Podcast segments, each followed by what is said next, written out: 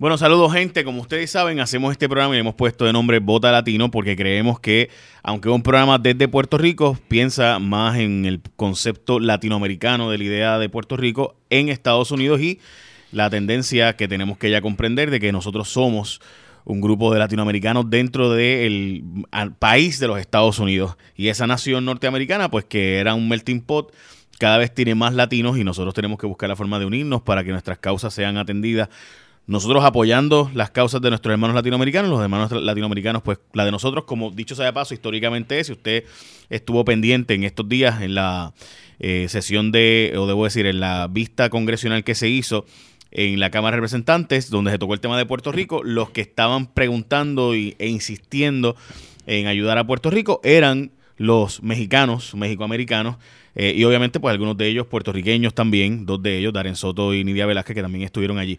Todo conmigo el profesor Carlos Dalmau, que como ustedes saben está con nosotros recurrentemente en este programa. Saludos, Dalmau. Saludos, Jay, a ti, a todos los que nos escuchan por este podcast. Que tengo gente que, que no necesariamente escucha los programas de radio, pero este podcast está pegado. Pues gracias a Dios, no, no, no me puedo quejar. y gracias a ti en gran medida. De hecho, eh, el profesor Dalmau, y está en mi Facebook y en mi Instagram, JFonsecaPR, eh, van a poder ver la columna del profesor Dalmau, quien también tiene su página de Twitter, eh, es Dalmau Lo. Ah, Dalmau Lo. Ahí puedo compartir algunas cosas que quizás no hay tiempo en los podcasts para desarrollar, pero pongo los documentos, así que Perfecto. los invito a que se unan allí. Hoy vamos a hablar de una encuesta que me parece que es bien importante, que salió en estos días sobre la comunidad puertorriqueña, que salió en Político Pro primero y después de eso empezó a filtrarse por diversos medios y entonces llegó a hasta Latinos Rebels, que es uno de los grupos más interesantes de latinos en los Estados Unidos, de medios para latinos de los Estados Unidos. Pero además de eso, quisiera que nos resumieras la columna que se llama La estrategia del trompazo. Obviamente la gente que quiera los detalles y todos los elementos, pues va a tener que ir a leerla a tus redes en Dalmaulo en Twitter, pero me gustaría que antes de eso nos, hicieras un breve resumen. Eh, mira, esa columna que invito a todos que la lean porque describe eh, qué pasó con el gobernador de Puerto Rico en cuanto a esta situación que le ofrece un golpe al presidente, cuando todo el mundo sabe que estuvo más de un año, eh, casi dos años, básicamente jugando el juego del presidente. ¿Qué cambió? ¿Qué pasó? Y la columna, en pocas palabras, enfoca esta estrategia no en que él está frustrado, no es que el gobernador se desesperó, ni siquiera es que quiere luchar contra la colonia de forma violenta, es que sencillamente ha hecho un cálculo frío, político, de qué necesita. Y necesita realmente dos cosas para tener opciones de reelección de cara a las elecciones del 2020. Una, ya él sabe que el dinero federal no viene. Entonces, necesita una cosa, necesita contrarrestar la figura de la alcaldesa Yulín en el mundo demócrata, tener aliados demócratas, pero a la vez necesita frente a sus electores decir, no es que yo fallé, es que el bully de Casablanca es un mala fe y me ha tratado mal y nos ha tratado mal. Y él ha, él ha podido colocar.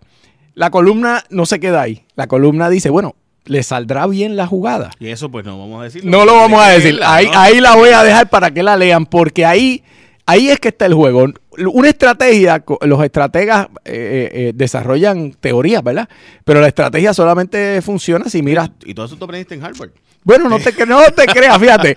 Es, curioso que todas estas cosas las aprendí a golpetazo en, en experiencias de vida y no en Harvard. No, esas cosas así no las aprendí en Harvard, lamentablemente. Bueno, lo que sí aprendieron en Harvard y aquí en Puerto Rico lo han perfeccionado es hacer un buen ron. Así que vamos a hablar ya mismo de la gente de Alto Grande que tiene un gran ron, que de hecho lo pueden ver, está frente a nosotros y lo utilizamos recurrentemente aquí, como ustedes habrán visto. Es el gran ron puertorriqueño que dicho sea de paso, esta empresa de Alto Grande lleva desde 1839 de forma estimada, porque no hay una fecha exacta que podemos decir que específicamente fue el día, la hora y el momento, pero en las montañas de Puerto Rico se hace con este clima tropical que aceleran el proceso de añejamiento y la delicada neblina le brinda la suavidad que lo caracteriza y sorprendentemente cremoso y acompañado por un armonioso balance entre las notas de azúcar morena, café y frutas secas, es Alto Grande el ron, que es de vainilla aromática. Yo sé que mucha gente sabe el café Alto Grande, pero ahora también tienen ron, que es un ron que es bien interesante, bien diferente.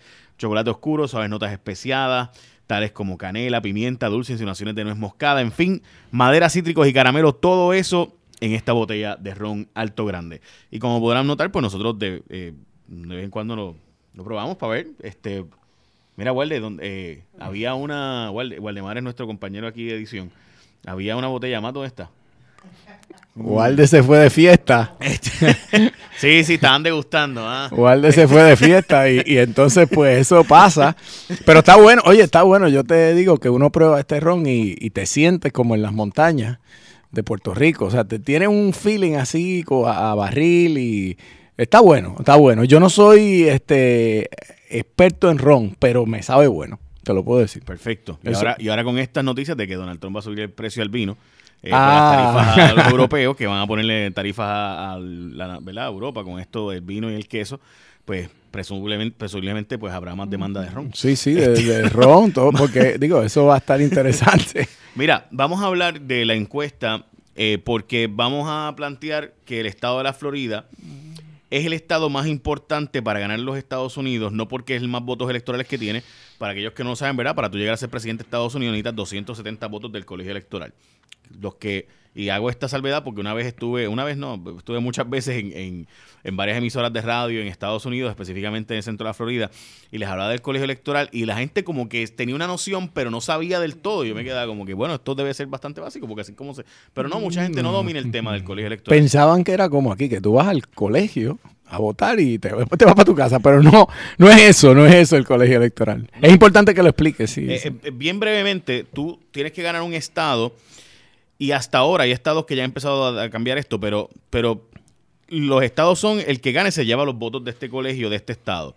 Y esto se hizo, hay muchas teorías y no vamos a entrar en todas las teorías de por qué se hizo. Hay gente que se dice que lo hicieron para proteger a los eh, a los blancos ante sus esclavos, a gente que dice que se hizo para proteger los estados pequeños de los más grandes, eh, para obligar al presidente a que tenga que ir a todos los estados, por las razones que para mantener la unión y que no fueran los estados más poderosos y los restos, pues no, no era una unión. En fin, hay muchas teorías. Pero lo importante es que, según la población de cada estado, se establece cuántos votos del colegio electoral representa ese estado y tú tienes que llegar a 270 para ser presidente de Estados Unidos. Si tú no llegaste a 270, tú no eres presidente de Estados Unidos electo. Independientemente que la gente entienda de si fuiste el que más votos sacaste en, en, la, en la elección general. O como sea, pasó con Hillary Clinton, como, pasó con, también con Gore. Eh, Al Gore le ganó a George W. Bush en, en, en, el voto popular.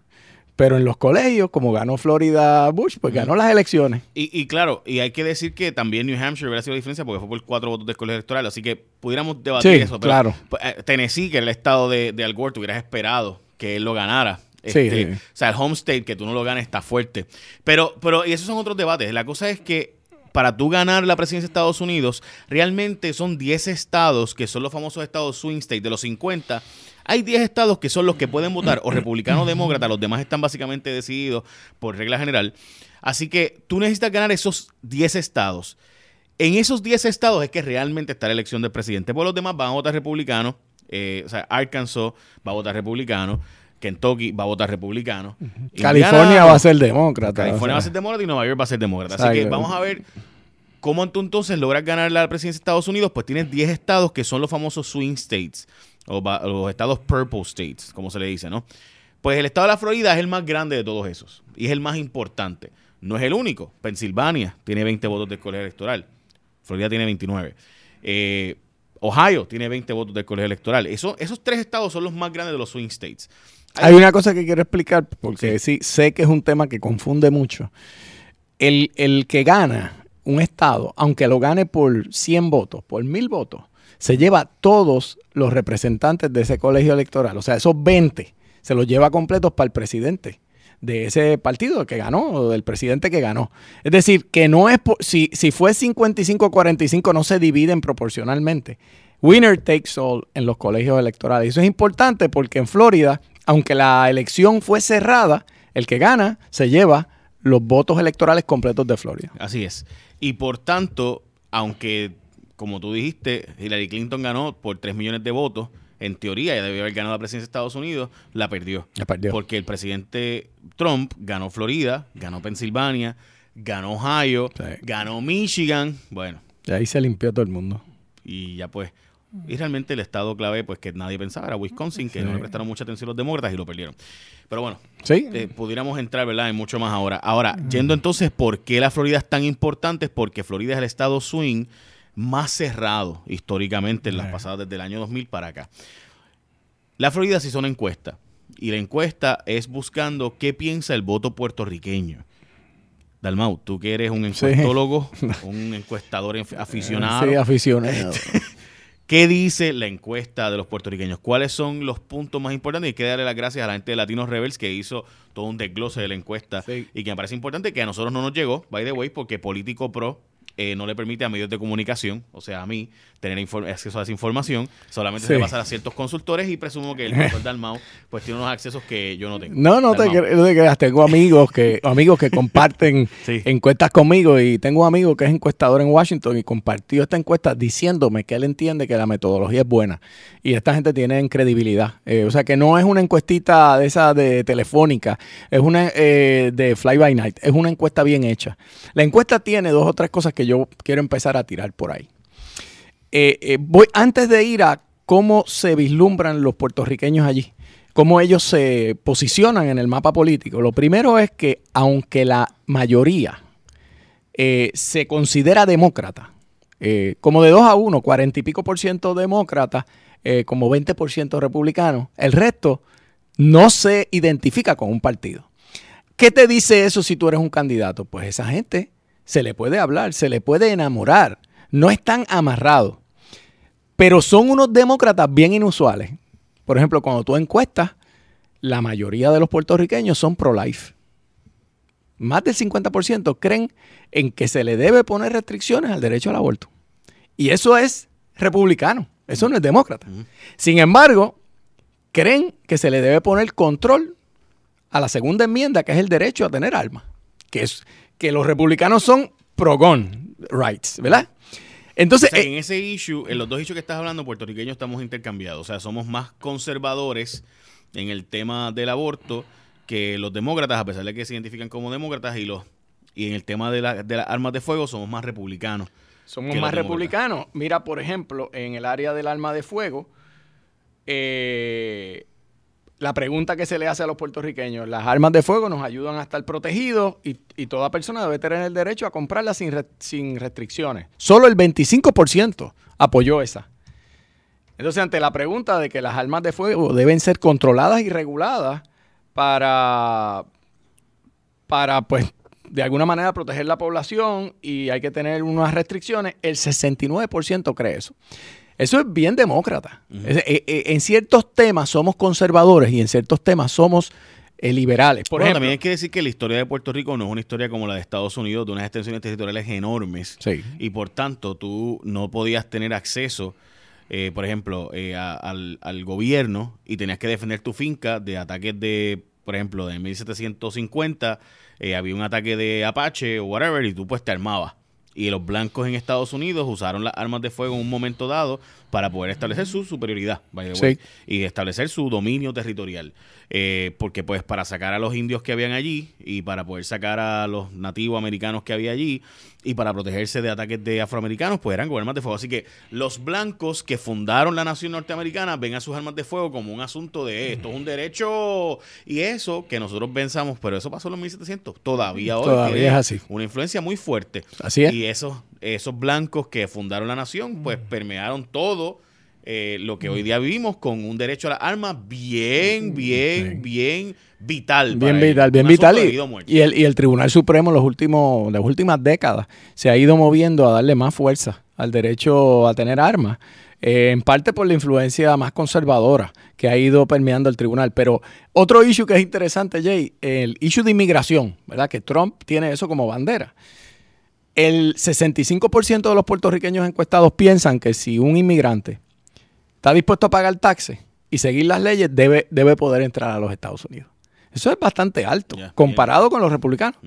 Y solamente el 20 y pico por ciento piensan que se le debe cerrar la puerta si no es legal, punto. Aún así sigue siendo un número alto, siendo que nosotros somos considerados como Co- inmigrantes. somos- eh, exacto, aunque Sí. tenemos la ciudadanía americana, el puertorriqueño tiene la ciudadanía americana, eh, desde el punto de vista de cómo nos posicionan, somos minoría. Eh, York en sí. los años 50 y Stinking Puerto Ricans. Sí, Este, no. O sea, este, los PICs. Esto el, es PICs. el racismo y, el, y obviamente la marginación. eh, los puertorriqueños se han abierto paso, pero han aprendido con el tiempo, creo yo, eh, a aliarse, especialmente en Nueva York, con las causas de los otros eh, hispanos.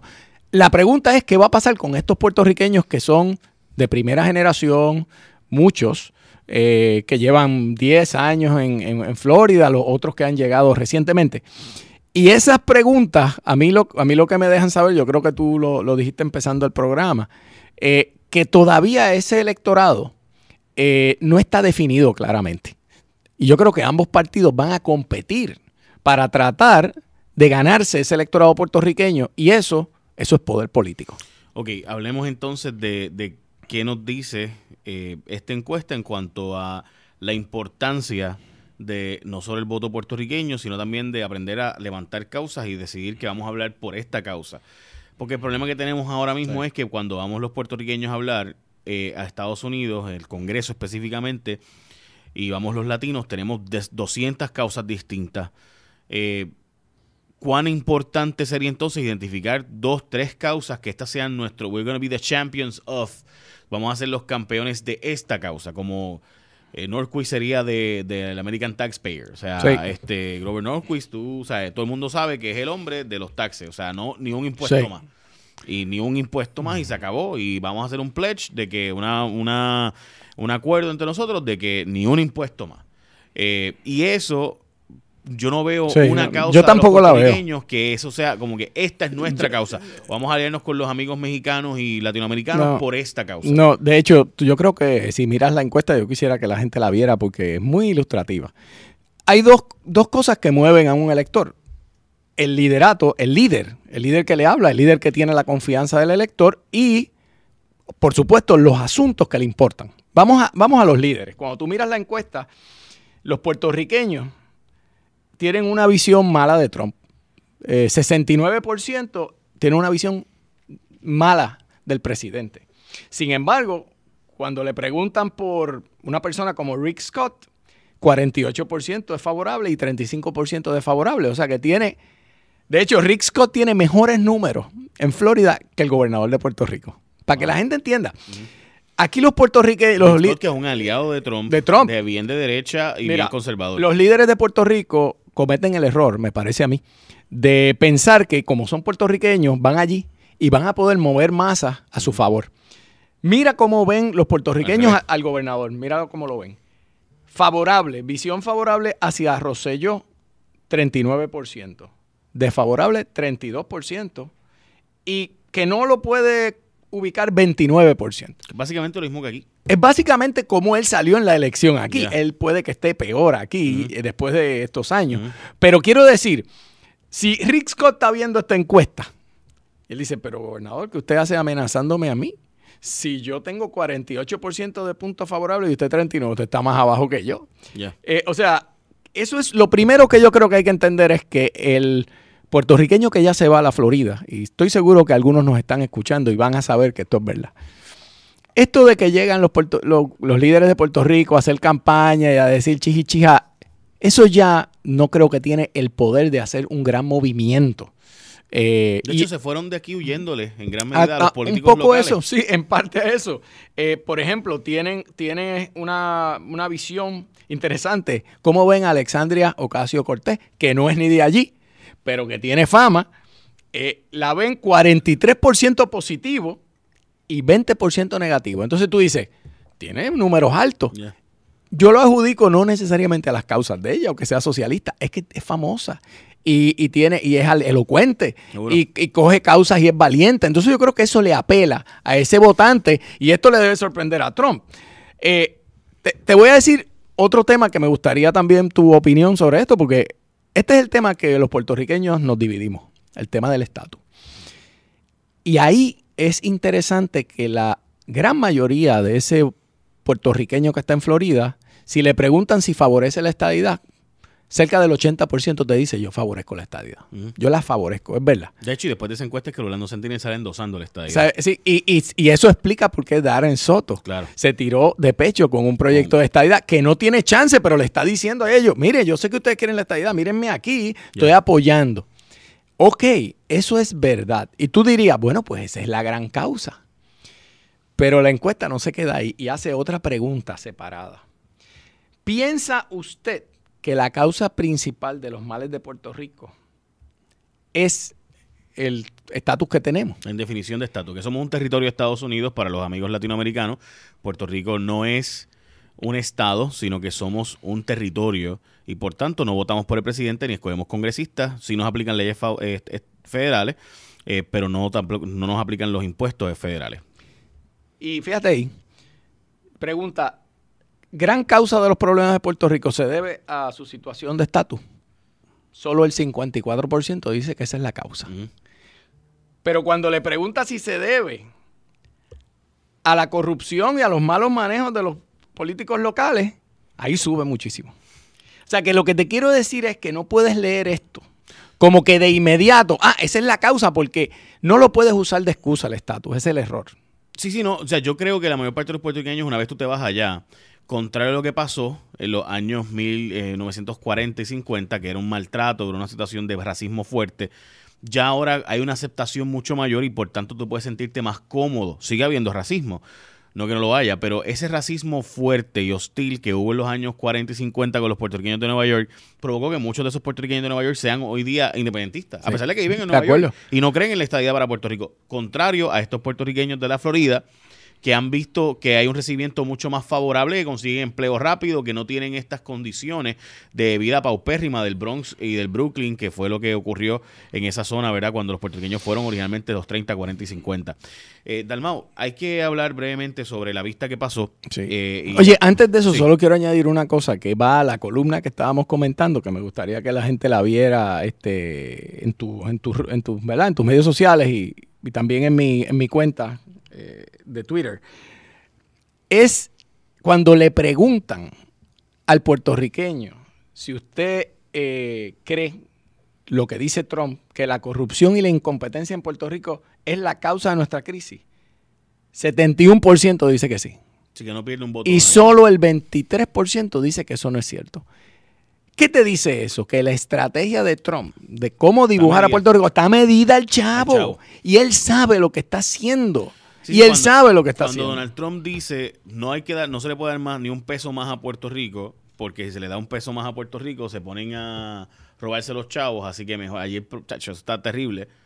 Los puertorriqueños de la diáspora, los que viven en la Florida dicen, chacho, es verdad. Es verdad, no se puede- Esta gente, eso se- Eh, eh, o sea, tres de cada cuatro piensan que es. eso es verdad. y, y francamente es, es triste porque por otro lado te demuestra que nosotros hemos los que hemos cavado nuestra propia tumba. O sea, nosotros Claro. los puertorriqueños. Y digo esto porque Donald Trump sabe que con esto no pierde votos. No pierde nada. Y si no pierde Y gana votos, en todo caso, porque todo caso. fíjate que él está hablando a cómo piensa esa diáspora puertorriqueña, que en parte, y yo creo que tú lo has dicho en, en varias ocasiones, en parte cuando se fueron, tomaron esa decisión, en parte fue por oportunidades, pero en parte porque se cansaron de una forma en que opera el gobierno Es aquí. que, Dalmau, si tú le preguntas al puertorriqueño que se fue de la isla, ¿por qué se fue? Te va a dar muchas razones. Pero la principal es porque no vieron que iba a mejorar. Y por, cuando tú ves Sí. que no va a mejorar tu condición, es porque tú ves que todo lo que ocurre es que para tú poder conseguir algo necesitas una pala política, necesitas mover el aparato de para conseguir un permiso para abrir tu negocio tienes que mover contratar a alguien para que mueva el aparato político, tienes que conseguir palas, tienes lo que nosotros llamamos palas son favores políticos, Sí, gente conectada políticamente que logre esto y lo otro. Y ese es el problema del mouse que, que el- o sea, no es, la gente no lo asocia directamente con el tema de la corrupción, pero sí es la corrupción. Sí fueron oportunidades mejores que no surgen aquí, porque precisamente la corrupción nos ha atragantado todo. Eh, por último, hoy sale eh, la salida de Julian Assange Ah, sí. de, el, eh, de la Embajada de Ecuador a la fuerza, porque hay que decir que dejaron entrar a la policía británica y eso no es normal. O sea, no es normal que la policía de un país, sea el que sea, Sí, sí, sí. entre a la embajada de otro país. Para aquellos que no saben, ¿verdad? Los- las embajadas de los países son zonas de ese país y se considera territorio extranjero y por tanto tú, no, tú no puedes entrar allí. O sea, la embajada de Estados Unidos en Inglaterra, Inglaterra no puede entrar allí. Esa es una declaración de guerra. De como si tú invadieras el territorio De ese país. Así que Ecuador, el presidente Lenín Moreno, le dice a, eh, o sea, básicamente le quita las protecciones que tenía dadas bajo el gobierno de Correa a Julian Assange, que es el fundador de Wikileaks, eh, y entonces lo arrestan. Eh, después del 2012 hasta este año estar allí. sí, sí. Y hay que decir que la reacción de Correa ha sido sumamente fuerte y virulenta, diciéndole corrupto a, a Lenín Moreno, que era su compañero, su vicepresidente, o sea, su, pana, y ha sacado hasta una cuenta que supuestamente tiene Moreno, eh, el presidente actual del Ecuador, eh, en, en Panamá, supuestamente de corrupción y dinero corrupto, y que Estados Unidos está comprando a Lenín Moreno. Bueno, eh, esto es una noticia internacional de alto nivel porque Julian Assange, ustedes recordarán que es el fundador de esta cosa que se llama Wikileaks y es quien ha sacado una serie de documentos que son comprometedores para todos los gobiernos del mundo, para corporaciones, documentos que demuestran corrupción a alto nivel, eh, de todo tipo de documentos a través de unos hackeos, de unas invasiones a, a, ¿verdad? a, a programas y a, y a documentación secreta. ¿Qué pasa? Él es un forajido de la justicia de los Estados Unidos. Mm. Eh, pero Correa en Ecuador dijo, yo le voy a dar asilo y lo pudo proteger por todos estos años en la Embajada de Ecuador en, en Gran Bretaña, en Londres. ¿Y qué pasó? Pues hubo cambio de gobierno. Y el nuevo gobierno parece que dijo, yo no estoy en las de proteger a este tipo mucho más tiempo. Y lo que ha hecho es que le ha dicho a, a Inglaterra, entren a la embajada y búsquenlo. Ustedes están buscándolo. Aquí está. Abrieron la embajada voluntariamente. No fue una violación porque ellos lo hacen eh, voluntariamente, pero ciertamente es, un, es una movida interesante porque ahora, ¿qué va a pasar cuando Julian Assange este, tenga que enfrentar la justicia de los Estados Unidos? Julian Assange tiene muchos lazos con muchos aliados. Él está preso, pero eso sigue funcionando. Y eso puede poner, o sea, puede empezar una especie de guerra tecnológica de sacar documentos de aquellos que lo están persiguiendo. O sea, esto va a ser interesante y no va a ser el último capítulo. Este es el primer capítulo de una saga. Bueno, yo, yo creo que obviamente en el caso de Julian Assange, mucha gente vio negativamente eh, a Wikileaks, contrario a la gente que defendía históricamente a Wikileaks. Sí. Eh, mucha gente defendió históricamente a Wikileaks, especialmente la gente más liberal, cuando vio que empezó a sacar solo información dañina hacia más un lado que hacia el otro y pareció ser, eh, como dijo Bill Maher, que es un famoso comediante bien liberal, demócrata de Estados Unidos, eh, dijo, aquí pareciera como que Wikileaks está más filtrando cosas para hacerle daño a los demócratas que casualmente le dan los rusos Sí. y que los rusos son los que tuvieron información, acceso a información a ellos. Así que cuidado porque parecería ser un poco que esto es como aquel presidente ucraniano que hablaba mucho a favor de Estados Unidos y mucho a favor de Occidente, pero resultó que era una- un puppet, resultó que era una marioneta de los rusos y que pusieron allí para que hablara de una forma, pero le diera beneficios a los rusos. Y pareciera un poco que por ahí va la narrativa ahora con Julian Assange. Pero bueno, eso en otro momento lo discutiremos. Por si acaso, yo soy súper defensor de que se sepan todos los secretos de todo el mundo y me parecía genial lo que estaba haciendo Wikileaks. sí, pero no hay duda de que sí ha habido una filtración más hacia un lado que hacia otro recientemente y que políticamente le convenía más a Rusia que otra cosa. Sí. Así que veremos a ver. La pregunta también es, si me llega la información, pues me- me- yo publico la que me llega, la que puedo filtrar. ¿no? Eso es lo que dice Wikileaks, que ellos son meramente un recipiente de información que le llega, que los periodistas no se atreven a publicar porque les trae problemas serios en sus países y que ellos son el, el- el medio para sacar secretos. Lo que pasa es que, Bueno, filtraron hasta los telegrams Sí. de Lenín Moreno. imagínate, O sea, y filtrar telegrams. Por si Telegram es, una es un app eso está... eh, que es bien ultra secreta, que es supuestamente los servidores no tienen, y a, a él le filtraron información. By the way, es una aplicación rusa. Que son otros Bueno, 20. por eso lo- lo- aquí lo que pasa es que en la medida en que Assange ha sido un prisionero, ha sido un prisionero en una, en una cárcel que, que él está ahí, que es básicamente la Embajada de Ecuador, pues él ha tenido que hacer unas alianzas para protegerse que, que pueden ser raras y pueden ser eh, ahora salir a la luz pública y no sabemos hasta dónde llega este rollo. Gracias. Gracias a ti. Gracias a la gente de Alto Grande por creer en nuestro producto. Vota Latino. Gracias a la gente de Alto Grande. Qué rico. Llévatelo.